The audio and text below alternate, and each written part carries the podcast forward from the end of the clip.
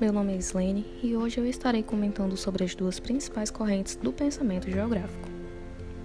Falando sobre a questão geográfica e econômica, vou citar aqui algumas teorias que tentam explicar as questões relacionadas à evasão populacional, o porquê que algumas regiões acabaram crescendo geograficamente mais que outras e o motivo que leva um grupo de pessoas a migrar de uma região para outra.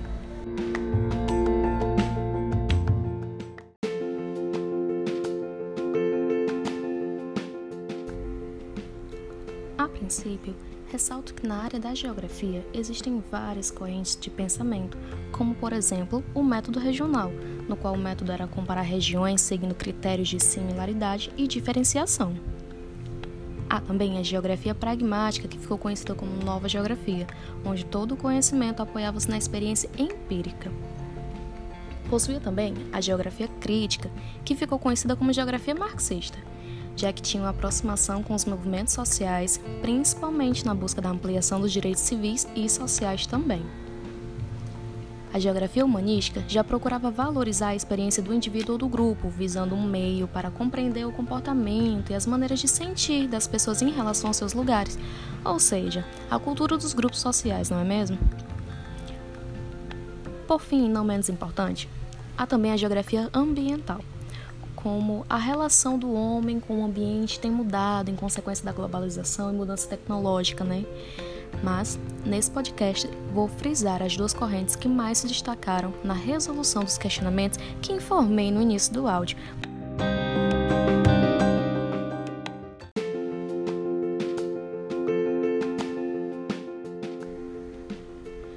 Bom, a primeira dessas correntes seria a do determinismo, Nessa corrente, acredita-se que há sim influências das condições naturais sobre o ser humano, sustentando a tese de que o meio natural determinaria o homem. Então, nesse sentido, os homens procurariam organizar o espaço para garantir a manutenção da vida.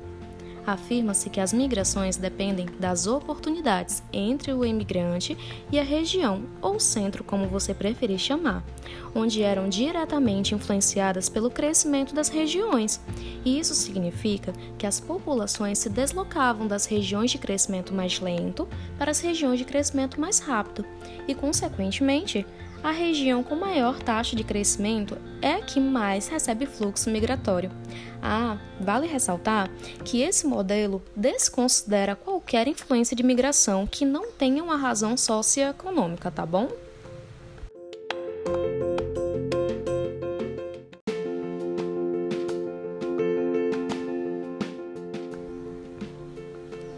E vendo desse lado, pelo lado das migrações, também pode-se falar sobre o segundo destaque desse podcast, que seria com ênfase nos modelos probabilísticos. Em tese, essa corrente também é fácil de explicar devido à lógica que é em sua teoria. A migração envolveria riscos e insegurança. A decisão de mudar dependerá dos ganhos e dos custos que teriam. Ou seja, se ao realizar o cálculo somando todos os seus custos, transportes, alimentação, e comparar com o seu ganho, se os custos forem maior, não haveria migração, e se fosse ao contrário, aí sim ocorreria migração.